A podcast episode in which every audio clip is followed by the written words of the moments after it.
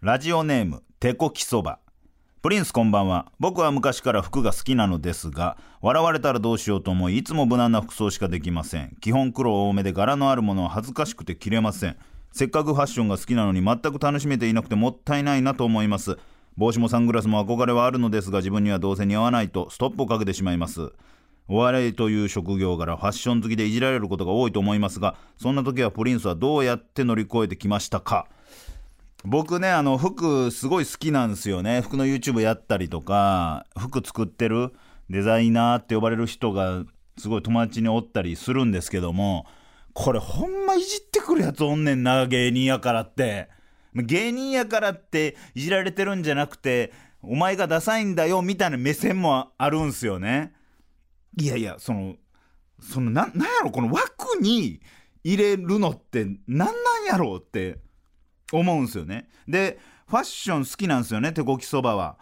いや、マジで、もう僕が一番思うのが、人のファッションそんな他人見てないよってことなんですよ。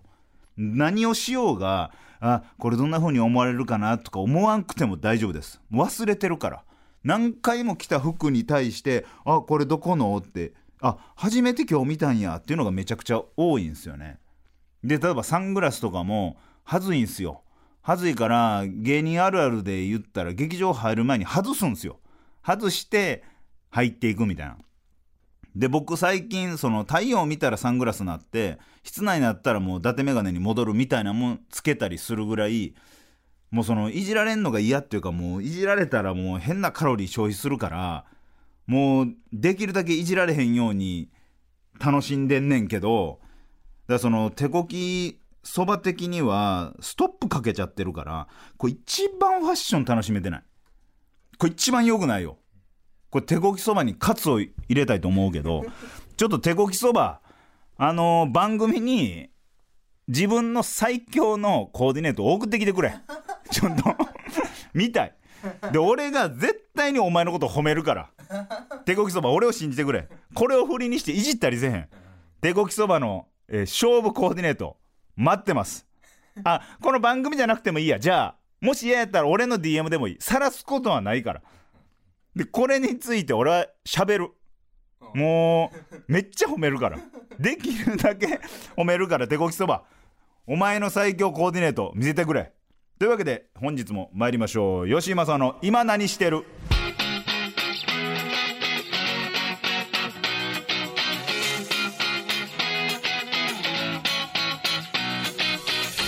改めまして吉井正夫です。吉井正夫の今何してるは昨年コンビを解散し芸人としてリスタートを切った吉井正夫が再起をかけてべしゃり一本で勝負するノンフィクショントーク番組でございます。いや冒頭の手こきそばのまあちょっとファッション最高ファッションをこっちに送ってきてくれとは言いましたけども何をもって最高なんですかねっていう話になりまして。あのーファッション好きって寄せれるから。この人の好きなファッションこんな感じやろうなって多分寄せれると思うねん。だから僕が好きそうな吉井正夫が好きそうなファッション吉井はこれ褒めてくれるやろうに合わせて送ってきてほしいっすね。寄せれるから。服好きは何回も言うけど。だからそのいじられへんこんな感じの服装どうですかが僕はあんまり一番好きじゃなくて全部グレーとかグレーに黒でちょっと無地のシャツみたいな。それはそれで実はめちゃくちゃ難しくてバランスとかも整えなあかんから。そういうのも踏まえた上で僕の YouTube とか僕のインスタを見た上で手こきそば。自分の最高だと思うファッションぜひ送ってきてください。というわけであのですねちょっとうちの娘の話なんですけどセーラームーンにめっちゃハマってて、えー去年ぐらいかなで、なんでセーラームーンって思うと思うんですけど、今 UNEXT で昔のアニメをすごい見てるんですよ。それこそ名探偵コナンから始まり、いろいろディズニーとかバーって見たり見たりして UNEXT のセーラームーンにはまり出したんですよね。で、奥さんがめちゃくちゃセーラームーン世代やったんですよ。で、初期から見てて、セーラーウラヌスのファンらしいんですけど僕はもうセーラーウラヌス自体分からなくてムーンと赤と黄色と青みたいな感じの緑もおったぞみたいな。そうマーズ。赤はマーズ。ね。赤いやつ。日のレイちゃんね。それは覚えたよ。でウラヌスが好きだと。でちょっとまあ話戻るけどその僕今ちょくちょく出させてもらってるラジオマンジャックって NHKFM の準レギュラーをやられてる尾形めぐみさんって方がウラヌスの声をやってると。で奥さん史上旦那の仕事で一番テンション上がったんがラジオマンジャックやってえウラヌスの人やんかってなってテンション上がるぐらいめちゃくちゃ好き。でその奥さんが「面白いアニメなんかある?」って娘に聞かれて「セーラームーン見な」っつって見たらもうめちゃくちゃハマって一からずーっと見てんの。で去年ですね娘の誕生日が秋なんですけど秋あたりに「誕生日プレゼント何欲しい?」って聞いたらセーラームーンの変身ロッドが欲しいと。あのー、ムーンプリズンパワーみたいなとかでハートのコンパクトみたいなとかスティックとかが欲しいと。言われて「あええよええよ」っつって。安く上がりそうやなと思って「あじゃあ調べとくわ」っつって。いやあのー、まあ新宿の方のえー、言ったらアニメショップとかに行ったんですよ。売ってるやろと思って。マジ売ってなくて。もうもちろん昔のやからとは思ってたけど言うて映画してるんですよね今。ちょっと前にも映画したから。それ言うてあるやろと思ったらマジでなくて。店員さんに「セーラームーンのこの変身ロットってあります?」っつったら「あ行ってありますよ」ってこの案内されたんがもうガラス棚のいっちゃん奥。このなんていうんやろあのトラビス・スコットのジョーダンみたいな。ちょっと分かりづらいと思うんですけど。もう一番人気のスニーカーが置かれる一番上のガラス棚みたいなところにセーラームーンのムーンなんとかロットみたいなのがドーンって置いてんの。で価格をまず見たら高円寺新築駅徒歩2分 1DK ぐらいの値段。高っと思って。え？嘘嘘嘘嘘と思って。これ無理無理無理と。でしかもうち双子なんでかけ2なんですよ。これは無理やぞと。こんなことなってんのかと思って。で家帰るわけじゃないですか。あこの日無理やったなと思ったら娘が来て「あった?」っつって「あったけどあんな高いねんな」みたいな「でも買うって言ったじゃん」って言われて。まあ買うとは言ったけどちょっと高すぎるからちゃうんちゃう？みたいな。ほんでめっちゃすね出してだるーと思って。でまあ言ったら僕芸能人じゃないですか。でツイッターねいかにレプリカが今すごい日本に大量発生してる世の中だということは僕はファッションで知ってるからこのレプリカで安いの売ってへんかっていう情報を求めるためにツイッターでセーラームーンのこの初期のやつがちょないんで誰かなんか売ってるとこ知りませんかと。セーラームーンってすごいファンが多いからツイッターで募集をかけたんですよ。ほんだらなんか愛を感じたというかファンの方。僕のフォロワーの方々に「えこういうとこで売ってますよこういうとこで売ってますよ」ってすごい情報が集まって「ありがとうございます」と覗くんですよ。もうめちゃくちゃ高い。全部。でしかも娘が欲しいのがもう初期版。もうその当時ものが欲しいと。でえー、セーラームスーパーとかなんかいろいろあるんですけどその手前ぐらいのまあ比較的新しいやつも当時もんが欲しいと。でもないやんと。どこ行ってももう平気で56万は余裕。うわこれきついなと思ってて諦めるかと。でも中野のマンだらけとか行ったらあるんちゃうかと。いろいろ雑多にあるじゃないですか。だからちっちゃななんかそういうサイズは違うけどもレプリカ版はあるんじゃないかと思って探しに行ったの。マジでないねん。だからそういうもんはもうセーラームーンコレクターが取ってるわけどうしようとか思ってたら DM がブーって来て「久しぶり吉井君」っつって。同級生の子「ああ久しぶりどうしたん?」っつって「私の家セーラームーンロットあるよ」っつって「ええー!」ってなって。当時使ってたやつで娘に渡そうと思ったけど、まあ、男の子だから「いいよあげるよ」っつって。でもその時に後々トラブルになるのも嫌やから「いや高いで今現物」みたいな。そのプレーネとかもあるからっつって。ちょっともらうんはちょっと申し訳ないねんけどっつって「いやいいよいいよ」っつって。で写真がバンって送られてきたの。もうほんまに当時物で神経質というか綺麗好きな方でもう箱ごともうほぼ新品飾るように撮っててもう言ったら全部ねその変身ロッド変身コンパクトワンツースリーでちっちゃななんかペンみたいなやつとか全部合わせたらうん十万するぐらいのいやいやいやこれはさすがにもらわれへんよ。つって。でいいいいいい。っつって。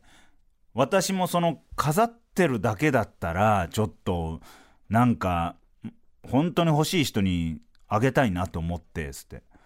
ええー、ってなって。じゃあもう傷つけずに遊ばして返すわと。価値があるもんやから。つって。いやほん本当にいい。っつって。なんか蘇ってくれんのが嬉しいわ。っつって。なんか埃かぶってたのになんか需要があるその吉井君の娘ちゃんたち2人が楽しんでくれるんだったらもうそれでいいやつって。全然こちらこそありがとうみたいな。うわたまるわと思って。で家にそれがあるわけ。でこなんでこの話をしたかっつったら昨日えー、まあおとついから始まったセーラームーンの新作映画があるんですよ。それを見に行きたいと。で初日は仕事で行けんくて、えー、2日目行けると。でも一緒には映画見られへんけど連れて行くことはできる。その合間奥さんと見てと2人で。でその間仕事してあのー、俺が連れ帰るわっていう話をしただからもう家でそのロットとセーラームーンの格好がそのコスチュームを買ったんですよ。バリバリ本気のやつ。1万4800円するやつ。こんなもんだからおもちゃをもらった分なんか他でお金を使いたいと思ってバリバリのセーラームーン。セーラーヴィーナスが上の子。セーラームーンが妹。それを着ていきたいと。勘弁してくれと。こんな ヴィーナスとムーンが見るのはちょっと勘弁してくれと。雨やし。その家で遊んだらいいやんいやちょっと待ってパパと。セーラームーンもセーラームーンが見てたら嬉しくない？言われて。いや嬉しくないんちゃう？みたいな。全然分かってない。絶対に着て見に行った方がいいって言われて。で奥さんはもう相手にしなくていいよっつって「嫌だよ私」これ新宿歩くのっつって「いい。いやまあママもこう言ってるしでパパ的にも着てな見せてあげたいけどまあこの世の中どういう目で見られるかわからんですって。おじ変なおじさんとかに写真撮らしてとか言ったらどうする？みたいな怖いですってあーやだなーっつって。いや仮に行ったとして浮くでと。君らしかおらへんでそんなことする人。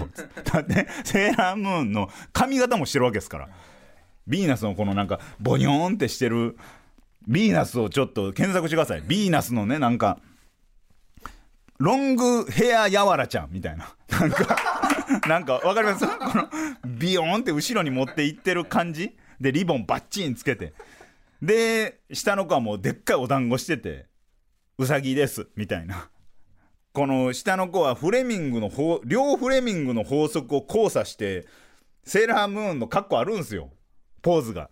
それをずっとこうこうやりながら服着れなかった分私はこのセーラームーン感は出すみたいな匂いで ずっとこうやってんの。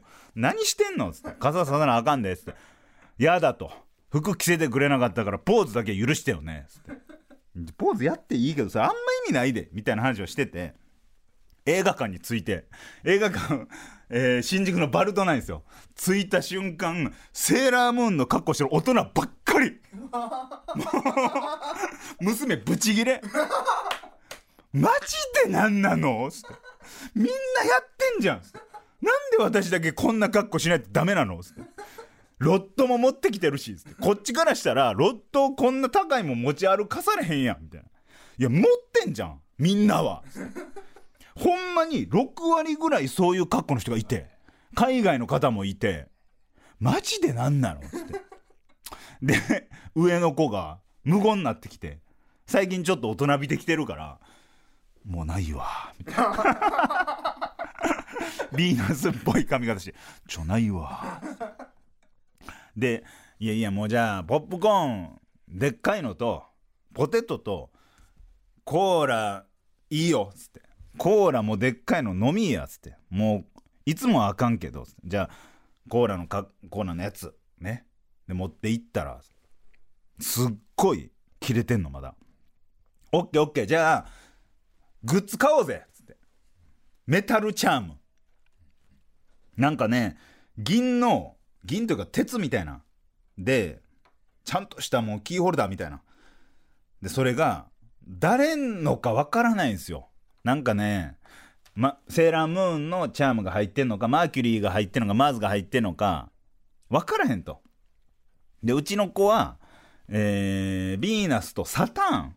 特にサターンに最近ハマってると。あのー、なんかちっちゃい女の子でなんかボブカットみたいな。最近の新キャラなんかな？まあ新しめのキャラなんかな？サターンが欲しいと。で上の子はセーラームーンが欲しいと。それ当たるまでやりたいっつって。1回600円ですよ。きっつーと思って。もうこれやっぱ持ってる人間売れる芸人はすぐ当てるやろうと。でまず2個買って。これで一発いったらすごいやんと思って。パカッて開けたらセーラームーン。セーラームーンやんってなってうわーってなってもう上の子発狂しててやったやったみたいな。もう一個パカッて開けたらセーラームーン。セーラームーンダブリ。うわーと思って。もう一回引きます。サターンかビーナスサターンかビーナスっつって。開けたらセーラームーン。怖い。嘘。4つ目開けます。セーラームーンなんですよ。セーラームーンのところ。で隣の方はセーラームーンが欲しくてちょっとセーラームーン欲しいんですけどすごいですねみたいな。えじゃあ買えませんかと。女性の方で。サターン持ってます？持ってないです。つって。なんか新しいね。なんかセーラーセイヤみたいな人がいるんですけどそれそれが当たりましたみたいな。うわーみたいなって。もう始まるからっつって。で行ってる間に僕も仕事せなあかんから仕事をしながらもうなんとかもうメルカリやと思って。メルカリでもセーラーサターンを買おうと思って。ほんだプレネついてるんですよ。セーラーサターンに。でもういいかと思って。もう2000円ぐらいするんですけどセーラーサターンのやつを買って。で終わってからもう上の子に「ちょどうやった?」ってめちゃくちゃ楽しかったっつって。でもセーラーサターンあの買ったからこれでもう明日までには明日明後日かな？しあさってぐらいに届くからもうそれでもう許してっつったら今日欲しい。だるだるヴィーナスかサタン今日欲しい。っつって。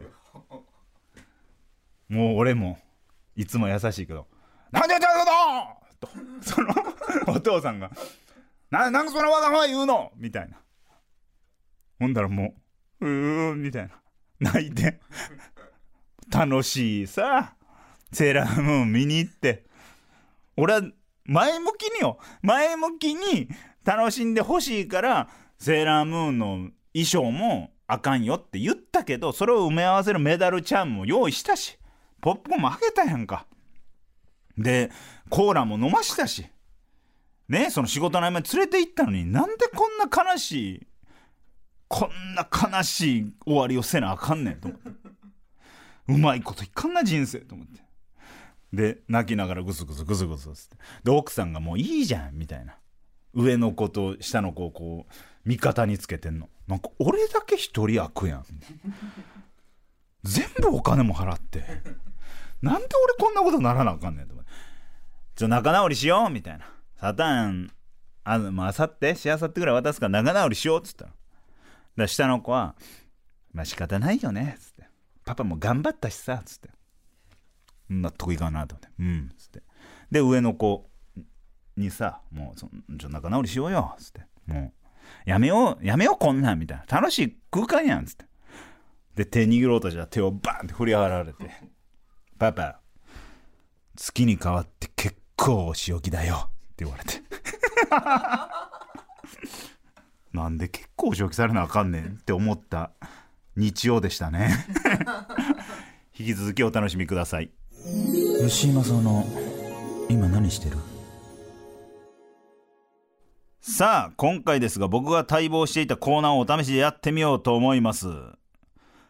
滑れば滑るほど思い出したくなるあの瞬間。今宵、自分の中に刻まれた滑りを浄化するため、生たちがこの地に集結。もちろん、彼らがお送りする話はすべて実話である。正尾義の滑った話。芸人というのはですね、ちょっとこのモノマネきついなえー、芸人というのはですね常に滑りと隣り合わせで滑った経験は数えきれないほどあるのが芸人です。しかし芸人だけでなく生きていれば滑った経験は誰でもあるはずです。このコーナーではリスナーである民の皆さんが経験したり見聞きした滑った話を紹介してまいります。あのー、これですね人の滑った話って面白いなって思った瞬間があるんですよ。それが末広がりずの南條の嫁さんの話なんですけど 毎年ねあの南條くんと七曲りの森下くんと、えー、シマッシュレコードの島田くんとドン・デ・コルテの鍋くんまあこのメンバーで、まあ、神社に行くんですよ。3月ぐらいになったら。でその車中で聞いてめっちゃおもろいやんと思ったんが南條の奥さんが、まあ、会社のまああのー、言ったら忘年会？みたいなのがあってみんな出し物すると。でもちろんその南條の奥さんは出し物とかせえへんと。まあその新入社員の方のおちゃらけた人とか中年期ぐらい10年15年選手の人がなんかそういうおちゃらけたことをやって最後指名偉いさんのカラオケみたいなので終わるらしいんですけど南條の奥さんはそれできひん代わりに受付をせなあかんと。で受付の時に上司から渡されたワクワクさんの格好。作って遊ぼうの。ワクワクさんの格好をして受付をすると。で最初のまあ言ったファーストインプレッションはやっぱ受けるの。ちょっとちょっと何その格好。って受けると。でみんなが一通り30分ぐらい受けた後ワクワクさんの格好でずーっと受付してるわけ。で2時間経っても3時間経ってもワクワクさんの格好で別におちゃらけもせず受付でずっとぼーっと立ってふとアルミの棒みたいなのに反射してる自分を嫁さんが見た時にかなり滑ってたと思ったっていうのが めちゃくちゃおもろいなと思って。っていうので滑った話ちょっと聞きたいっすねっていうのをツイッターの僕のアカウントで今スペースっていうのをやってるんですね。水曜の22時から、えー、まあ、アフタートークというか、まあ、30分ぐらいの配信をこの番組についてをしてるんですけども、ちょっとまあ、そちらの方もですね、時間があったら聞いてほしいなって思うんですけども、そのスペース機能の中で、この今の話をしたら、なんかみんなの滑った話聞きたいなっていうことで、このコーナーが出来上がったということですよね。はい。というわけで来た皆さんの滑った話ちょっと見ていっていいですか？ラジオネームタイセル。えー、真面目な会議で Web3.0 の説明があった後に Web3.0 ってお笑い第7世代と同じようなイメージで合ってますか？と小ボケをしたらおよそ経験したことないくらいの静寂に包まれて消滅したくなったことがあります。IT に詳しい人でお笑いが好きな人はいないみたいですね。えー、Web3.0 が最初に言われるようになり、その後 Web1.0、Web2.0 は後から作られたという説明でした。これね、痛いほどわかるというか、この知識ボケじゃないですか。この知識ボケの滑りってめちゃくちゃダメージでかいんですよ。なんか滑れてもいないというかあお前何言ってんだの空気になってる。怪我せず滑っちゃってるって。これめちゃくちゃしんどかったと思うなタイセルこのだこの知識を使う時ってその面白固有名詞とかじゃないとあかんと思うんですよね。でここは Web3.0 とお笑い第7世代と同じようなイメージで合ってますかってこの言葉のチョイス滑りと知識知らん滑りとそんな小ボケするイメージじゃなかったタイセル滑り。この三重の滑り。これは上質な滑りですね。だからタイセルこの感じの滑り方もう一回してるんですよ。上司との飲み会で最近若者に流行っているものはとお題が与えられました。全く頭が働かず勢いで「岸高野」と答えてしまったのが本当に勘弁してほしい場の空気が終わってました。あだからもう岸高野も分からへん空気で知識ボケを入れちゃった。だからタイセルは同じような滑りを多分今後も重ねていくでしょう。でストレート滑りね。俺の好きなストレート滑り、えーラジオネーム君しかタンタカタン。私が大学生の頃に学園祭でたまたま会場を歩いていた熊野プーさんのコスプレをした人がステージに上がって司会の方から「この大きなお腹には何が詰まっているんですか?」と聞かれすぐに「夢と希望です」と答えていましたが周りはシーンとなりました。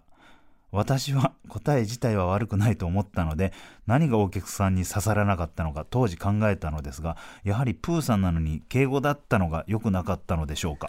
ボケてもうてんねんな。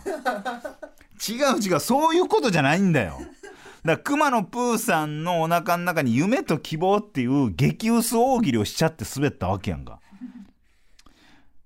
このだから激薄大喜利の時の空気感を俺は知りたいわけだからこれ人の滑った話よりもちょ自分の大喜利で滑った話を聞きたいな。でも悪くないんよな。だからみんな結構知識滑りが多いんよな。ちょっとね良質な滑りが出た時に僕は松本さんみたいに滑ってんなって言いたいんですよ。いやー滑ってんなーってちょっと言いたいんですけども。まあ僕的に滑りの種類っていろいろあってさっき言った知識の滑り。あと本当に大喜利滑ってるっていう大喜利滑り。あの浮いてる滑りっていうのが結構僕は好きでこの自分のことを客観的に見れてない人の偉いさんの滑りって俺めっちゃ好きで。これだから性格悪いんかな？なんか性格悪いと思われたらちょっと嫌なんですけど全然おちゃらけキャラじゃない人が急におちゃらけ出す感じが俺好きでなんか学生時代になんかイケメン風の立ち振る舞いをしてる先生がいたの。えー、55歳ぐらいもう結構ベテラン教師の数学の人がなんか三角定規今で考えても危ないけどガラガラってまず授業始まったら開けて三角定規をでっかい先生用の三角定規を腕でぐるぐるぐるぐる回しながら入ってくんの。でぐるぐるぐるぐる回してバンって机に置いて「よし行こう起立!」って言うんですよ。でそれをみんながモノマネするぐらい裏でいじられてた「ボジゴ起立って言ってるよな」みたいな。その先生がなんかある日ぐるぐるぐるぐる回して入ってきたらその三角定規の角が黒板に当たってなんか三角定規がガポガポガポガポってなってでその三角定規ちょ分かりづらいけどガボガボガボガボってなりました。この三角定規のこの穴のところに手突っ込んでぐるぐる回してるからガボガボガボガボってなっていつもみたいにバタンって綺麗に置けんくてドゥドゥドゥドゥドゥなんていうのかなドラムみたいな。ドラムの高速ドラムみたいな。ドゥドゥドゥドゥドゥドゥドゥドゥドゥン。みたいな感じになって「よし行こう起立」って言うんじゃなくて「今日は来てくれてありがとう。よし行こう起立」って言ったんですよ。これめちゃくちゃ分かりづらいのまずドゥドゥドゥドゥドゥドゥドゥドゥンがミュージシャンっぽく聞こえましただあミュージシャンのノリをやったんやなっていうのを後々僕は聞いてて分かるけどほんまに誰も分からんポカーンってなって顔真っ赤っかになってよし行こうっていうこの瞬間が俺めちゃくちゃ好きやってんなでもこう分かりづらいよなこれこういう情景をちょっとなんかうまいことうまいことちょっとみんなにちょっとペン走らしてほしいんですけどでも基本はあのこいつこの後絶対滑るやんっていうのがもう最初っから分かってワクワクしちゃう滑り。あとなんとか大会がありました。例えばねあのラジオネームプクリン親方やったらこれは自分の学校で女装大会に出た話なんですけどもの時点でうわ滑りそうってこの滑りの匂いがプンプンすると。で、まあ、この後バーって話があるんですけどもちょっとボケ気味なんでちょっとずれてるので割愛させていただきますけどもこのなんか題材がもう滑りそうとかえこっからどう滑んの？とかいろんな角度の滑りを皆さんにちょっと期待しています。えー、ちょっと自分なりに咀嚼して、えーお便りいただければなと思います。以上正雄氏の滑った話でした。ライブの一発目しか答え出さへん。ロシアンモンキーっつって笑い取るようなやつらばっかりリスペクトしてない人に限って今何してるだけで終わる。吉井正雄の今何してる？続いてはこちらのコーナーです。絞り出し大喜利はい。こちらはお題に対しリスナーである民の皆さんが自分の脳みそを絞りに絞って大喜利と向き合っていただく企画です。なお、このコーナーは一つのメールの中に5個大喜利回答を書いてから送るという絶対のルールとしております。4等でも6等でもいけません。5等1セットでございます。ただし、送ってもらった5等全てが読まれるわけではございません。私、プリンスに刺さった回答だけを紹介しております。早速ね、もうお題の方行きたいと思います。毎回のお題はこちら。留学生に偏りすぎてる間違った日本の知識を植え付けてください。留学生に偏りすぎてる間違った日本の知識を植え付けてください。さあ今週も早速届いておりますので回答を紹介していきたいと思います。ラジオネームオレスナ。留学生に偏りすぎてる間違った日本の知識を植え付けてください。売れるバンドはコインランドリーで PV を取らない。うわー。そっか。いやこれめちゃくちゃいいラインじゃないですか。コインランドリーで PV 撮ってるアーティストって結構いるじゃないですか。いやブチブチ売れてる人おらんもんな。これ留学生信じてまうで。いいですね。えーラジオネーム量産型小早川。留学生に偏りすぎてる間違った日本の知識を植え付けてください。行けたら行くで本当に来る人は丁寧なエッチをする。いやほほんまに来たって。多分本心やもんな。それ行けたら行くって嘘やけど行けたら行くってほんまに来るんやっていう。やっぱちゃんと丁寧な返信として行けたら行くって言ったんやろうな。これも信じるな え続きましてラジオネーム馬の栗に念仏。留学生に偏りすぎてる間違った日本の知識を植え付けてください。ブカブカのスーツを着ている中年サラリーマンは遠い昔に出世コースから外されている。昔は良かったんやろうな。あの頃は良かったんやろうな。えー続きましても馬の栗に念仏。留学生に偏りすぎてる間違った日本の知識を植え付けてください。片岡鶴太郎は金玉の皮を広げてその上でベーゴマができる。どう説明すんねん留学生に。He is. He is ベーゴマ。え？いいな。ラジオネーム形状記憶老人。留学生に偏りすぎてる間違った日本の知識を植え付けてください。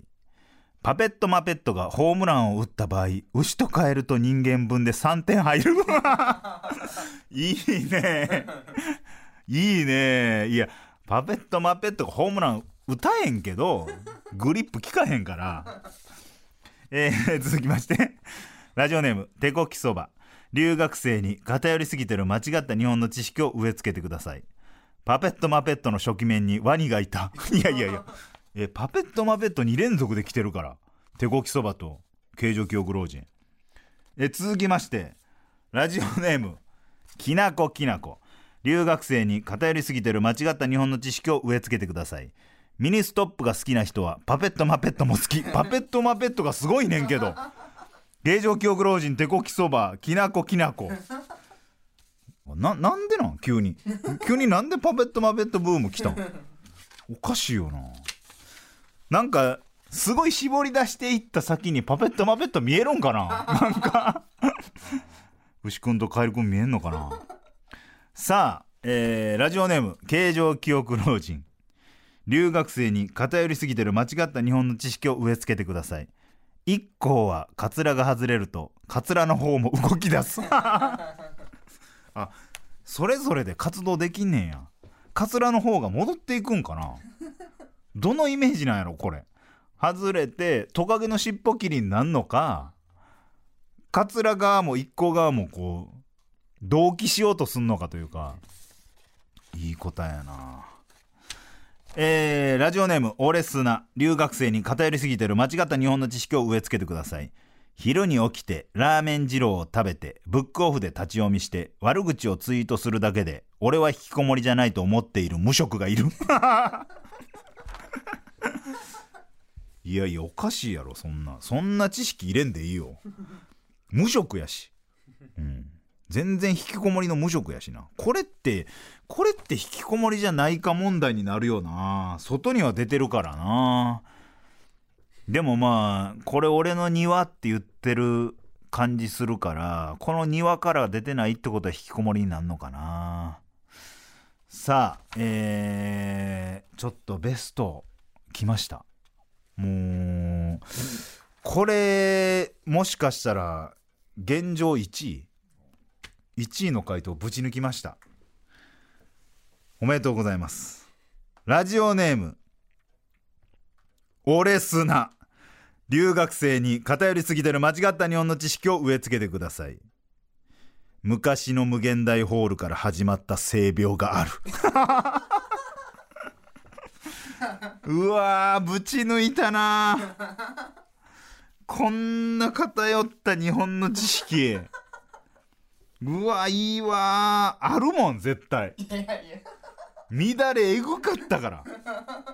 なんかねみんなアゲアゲ全盛期の、まあ、当時の A 上げと呼ばれてるもしくは B 上げ常連の諸先輩方もう芸人辞められてる方も結構いますけどもその中で本当のワーキャーの渦の中にいた人ちんちん書いてたもんね。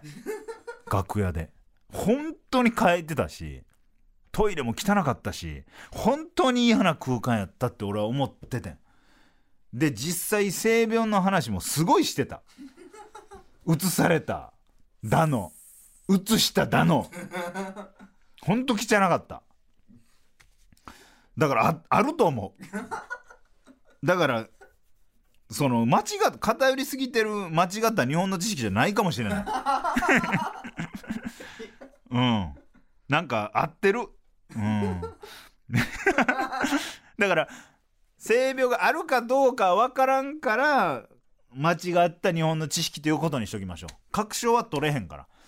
でも 同じこのドクターマリオのカプセルみたいななんていうの？このウイルスのこのこのうにゃうにゃ？カビルンルンみたいなのを顕微鏡で見たら俺いると思う。同じ。同じなんかこの裏パッて見たらなんかアルファベット3つぐらい書いてるかもしれん。そうなんか。うん。LLR みたいな。LLR さんじゃないにしてもよ。ないにしてもよ。みたいな書いてるかもしれませんけどね。A 上げとか B 上げとか書いてるかもしれないです。上げ下げとか書いてるかもしれないです。さあカットカット。カットカット。はい皆さん素晴らしい絞り出しありがとうございました、えー来週も変わらず同じお題で絞り出し回答を募集していきます。次回も、えー留学生に偏りすぎてる間違った日本の知識を植え付けてくださいのお題で回答を絞ってください。件名には絞り出しと明記してメールを送ってください。そしてメールを送る際は5等です。6等でもない4等でもない後藤です。高ければ高い壁の方が登った時気持ちいいって言いますよね。今の自分自身という壁を越えてください。絞りに絞って脳みその限界突破してください。以上終わりなき絞り出し大喜利の旅でした。吉井正夫の今何してる？お送りしてきました吉井正夫の今何してる？エンディングです。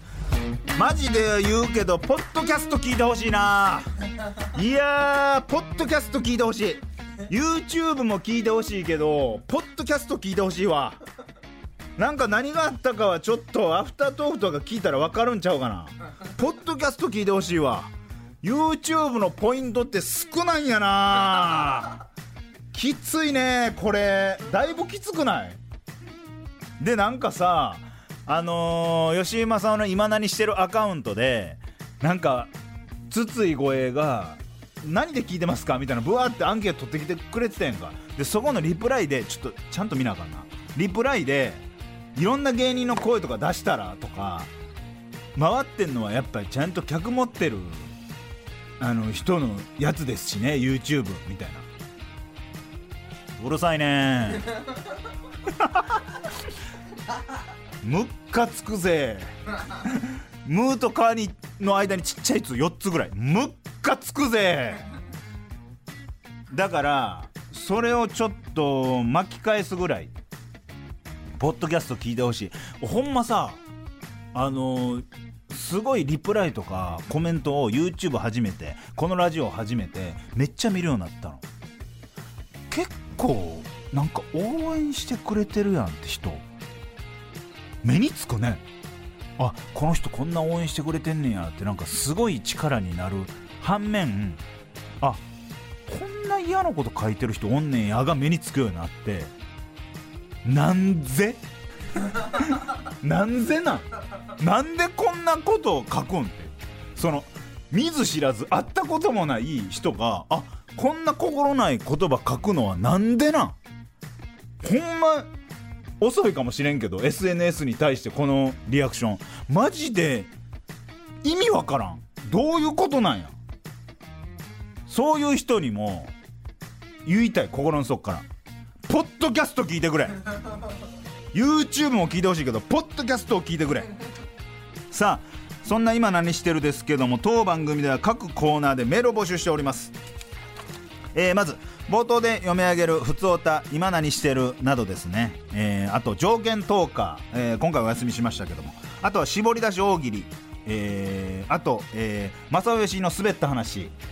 とうとうとう、えー、普通歌もね全然募集しております、えー、何でもいいんですけどもメールください。すべてのメールの宛先は imanani.tbs.co.jp imanani.tbs.co.jp です。ツイッターは「ハッシュタグ吉井の今何」とつけてつぶやいてください。吉井と今は漢字それ以外はひらがなでお願いします。さらに番組公式ツイッターもございます。アカウント名は「アットマーク #N93 アンダーバー今何」ぜひフォローしてください。そしてですね5月期調子が良かった YouTubeN93 吉井で検索してください。こちらはですね、えー木曜日にアフタートークとかも更新しておりますので YouTube は据え置きでお願いします。据え置きでね。YouTube 聞いたからポッドキャスト聞かんでええやん。のんのんのん。ポッドキャストは絶対聞いてほしい。マジ。マジに。マジに聞いてほしい。それを皆さんに伝えれて世は満足だ。民をまたお話ししよう。さらばだ。